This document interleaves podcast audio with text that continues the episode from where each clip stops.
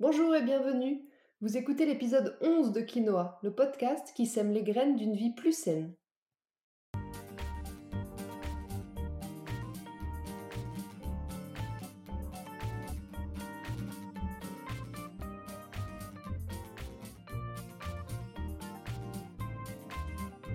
Je suis Julie Coignet, naturopathe et coach santé.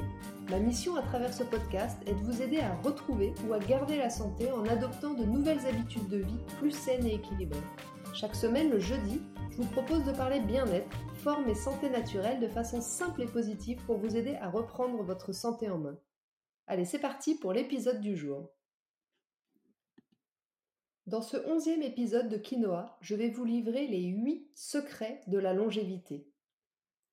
Alors que selon les nouvelles découvertes en épigénétique dont je parlais déjà dans le premier épisode du podcast, notre patrimoine génétique ne détermine que 20 à 25% de notre forme et de notre durée de vie, contre du coup 75 à 80% attribués à notre mode de vie, n'attendez plus pour vous pencher sur ces 8 règles d'or et commencer à vivre mieux. C'est sans aucun doute un épisode à partager avec toutes les personnes à qui vous tenez. Avant d'entrer dans le vif du sujet, je dois vous dire que cet épisode est largement inspiré par le livre Blue Zone de l'américain Dan Butner et de la version française, c'est-à-dire le livre Zone bleue de la chef naturopathe Angèle Ferreux et du médecin Vincent Valinduc. Il existe donc dans le monde des zones géographiques qui comptent un nombre exceptionnel de nonagénaires et de centenaires en excellente santé. Ces zones, on les appelle, vous l'aurez compris, les zones bleues. Dans ces zones spécifiques du monde qui sont situées en Sardaigne, au Japon, au Costa Rica, en Amérique et en Grèce pour l'aventure française, les habitants vivent mieux et plus longtemps que partout ailleurs dans le monde. Enfin, pour être tout à fait exact, disons que dans ces zones, ils sont plus nombreux à vivre plus longtemps qu'ailleurs et surtout en bonne santé. L'idée de ce podcast, c'est de vous livrer leurs secrets pour que vous puissiez les appliquer à votre mode de vie et prolonger votre existence en forme de plusieurs années. Mais comme je suis joueuse, je vais faire durer le suspense encore quelques minutes et je vais commencer par vous expliquer brièvement les grands principes du vieillissement. C'est important de comprendre ça avant de découvrir les secrets qui vont le ralentir. Comme le dit Dan Butner dans son ouvrage, la dure réalité, c'est que le vieillissement n'a qu'une pédale, l'accélérateur. Reste à découvrir s'il existe un frein. À l'heure actuelle, nous pouvons uniquement lever le pied de la pédale qui accélère le processus. Cette image hyper parlante permet de saisir l'état actuel de notre rapport au processus de vieillissement. On ne peut pas l'éviter, on ne peut pas l'éviter complètement, mais par contre, on peut ralentir sa vitesse d'exécution. Pour poser le contexte du sujet du jour, commençons par définir ce que c'est le vieillissement. Vieillir, on pourrait dire que c'est la perte progressive de nos capacités mentales et physiques. Cette diminution est progressive, justement, à partir de 40 ans en moyenne. Mais encore une fois, il n'y a pas de règle fixe dans ce domaine, c'est qu'une moyenne. Une des explications à ça, ce serait l'accumulation de toxines dans le corps. Alors en tant que naturopathe experte de la détox, forcément, ça me parle. En France, l'espérance de vie est de presque 80 ans pour les hommes et un peu plus de 85 ans pour les femmes. Et même si notre chance de devenir centenaire augmente un peu chaque jour, il reste quand même très minime. Mais l'objet de cet épisode n'est pas de vous aider à devenir centenaire coûte que coûte. L'idée ici, c'est plutôt de vous donner les secrets des centenaires pour vieillir en forme et retarder au maximum votre perte d'autonomie. Alors allons-y. Secret numéro 1. Pratiquez régulièrement une activité physique modérée. Vous ne serez sûrement pas très surpris d'entendre ce premier secret, j'imagine, mais il est indispensable de le rappeler encore et encore, parce que vous avez beau tous le savoir, vous êtes encore une majorité de gens à être trop sédentaires. Vous savez qu'il faut bouger pour être en forme et vieillir en santé, mais c'est pas encore votre priorité. Et c'est pour que ça le devienne que je l'ai mis en numéro 1.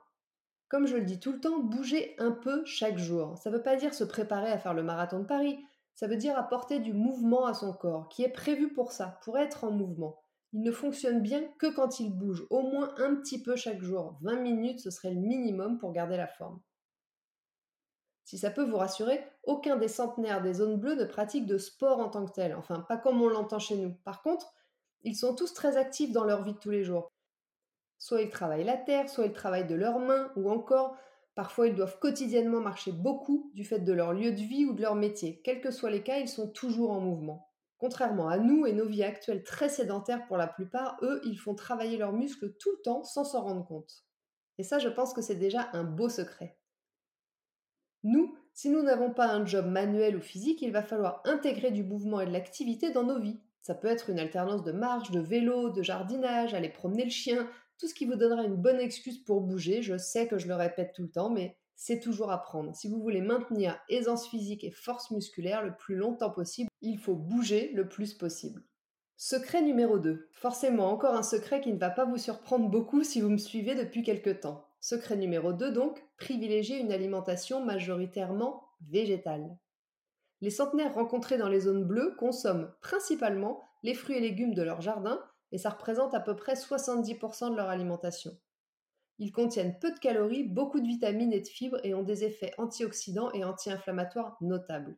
Et d'ailleurs, une étude récente réalisée par HIT, la plateforme mondiale scientifique pour la transformation du système alimentaire, dit que les deux régimes les plus adaptés à l'homme pour l'amélioration ou la préservation de la santé et de la planète sont les régimes végétariens et flexitariens. Donc je n'invente rien. Et comme par hasard, aucun centenaire rencontré en zone bleue n'est un grand carnivore.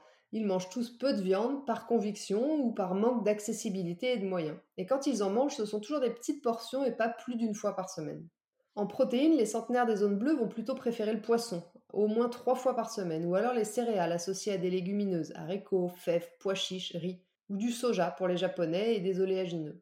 Donc dans ce deuxième point, je recommande bien sûr une alimentation plutôt végétale à base de fruits, légumes, oléagineux, c'est-à-dire noix en tout genre, huile végétale, épices, herbes aromatiques et infusions de plantes sauvages. Vous limiterez à l'inverse ou vous éviterez la surconsommation de viande et les aliments traités comme le jambon, le saucisson, la charcuterie en tout genre.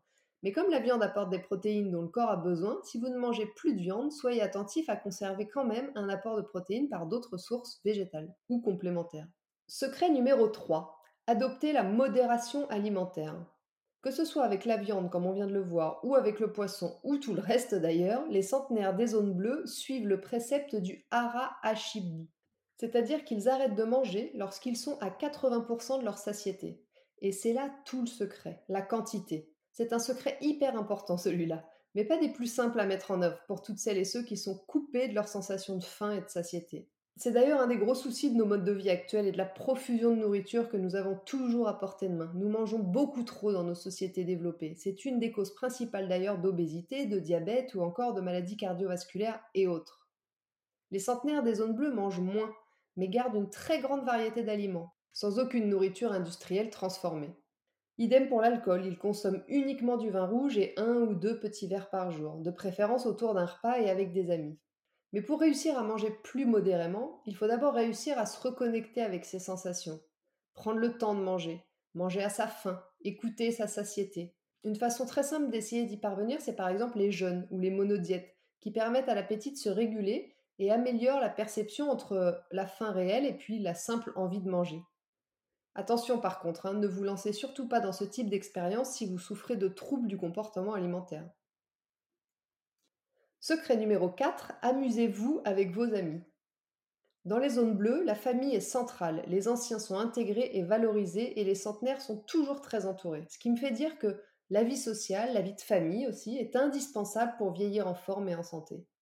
Entretenir cette vie sociale devrait être une priorité. Ne ratez jamais une bonne occasion de rencontrer des gens, de voir vos amis, de nouer de nouvelles relations, soyez curieux, ouverts aux autres.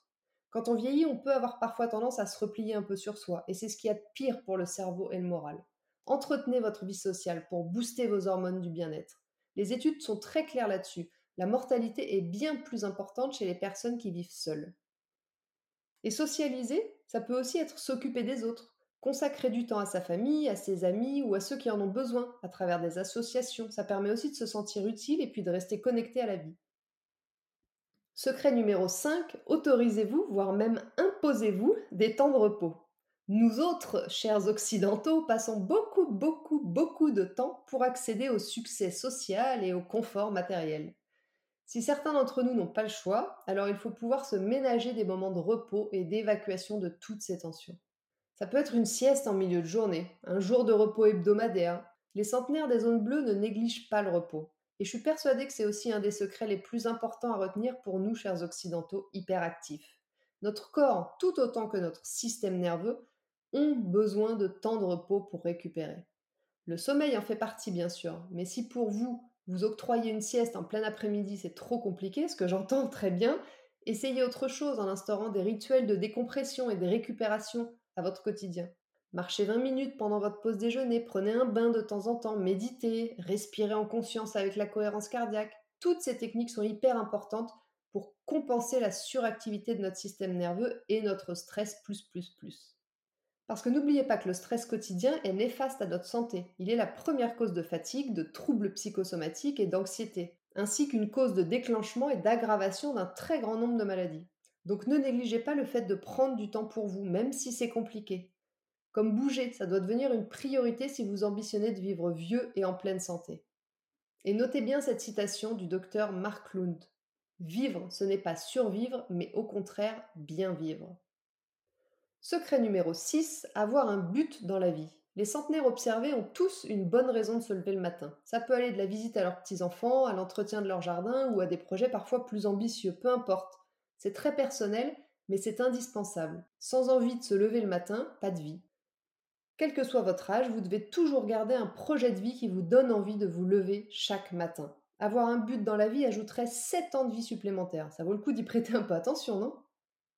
Secret numéro 7, cultiver la positive attitude. Tous les super centenaires rencontrés ont un autre point en commun, ils voient la vie du bon côté, ils sont positifs et ils savent se contenter de ce qu'ils ont. Et oui, les optimistes vivent plus longtemps que les pessimistes, pas surprenant. Lorsqu'on est positif, on a une vie sociale plus remplie, on attire plus de positifs dans sa vie, donc on est d'une manière générale plus heureux. Et si vous êtes plutôt de la team pessimiste, ne désespérez pas, l'optimisme, ça se travaille. Commencez par vous entourer de personnes joyeuses et positives, et puis limitez au maximum les contacts avec les gens négatifs, même s'ils sont de votre famille. Ce sont des pourvoyeurs d'énergie et de santé. Ensuite, prenez l'habitude de noter peut-être une fois par semaine, le dimanche soir par exemple, toutes les choses chouettes qui se sont passées dans votre semaine. De cette manière, vous leur donnerez plus d'importance et elles passeront au-dessus des petits points noirs. Secret numéro 8, développez votre spiritualité. Les centenaires rencontrés appartiennent tous à une communauté religieuse forte. Leur attachement à la spiritualité a commencé tôt et ne diminue pas avec l'âge. Ça renforce leur détermination à vivre, mais aussi leur acceptation de la mort. Des études ont même montré que ceux qui participent à un office religieux une fois par semaine ont une meilleure espérance de vie. Voilà, vous avez les 8 secrets de la longévité. C'est maintenant à vous de vous approprier les recettes de ces champions de la longévité. Et ne tardez pas, les graines d'un vieillissement en bonne santé se sèment tôt. Sur ce, l'épisode 11 de Quinoa touche à sa fin. Je vous remercie de m'avoir écouté jusqu'ici, j'espère que vous l'avez apprécié et qu'il vous aura donné envie de semer les graines d'une vie plus saine. Si c'est le cas, parlez-en autour de vous et partagez l'épisode sur vos réseaux sociaux, en story ou dans un post, sur Facebook, LinkedIn ou Instagram. C'est le meilleur moyen de me soutenir, de soutenir le podcast et de m'encourager à poursuivre. Si vous n'avez pas pu prendre de notes, vous retrouverez le résumé de mes conseils par écrit dans l'article de blog dédié à l'épisode sur mon site juliecoignet.com. Enfin, je vous rappelle qu'en juillet et en août, je publie un jeudi sur deux au lieu de chaque jeudi. Donc je vous donne rendez-vous dans deux semaines, jeudi 26 août, pour parler des enfants. Nous serons à quelques jours de la rentrée des classes et j'ai envie d'en profiter pour vous expliquer ce que la naturopathie peut aussi apporter à vos enfants.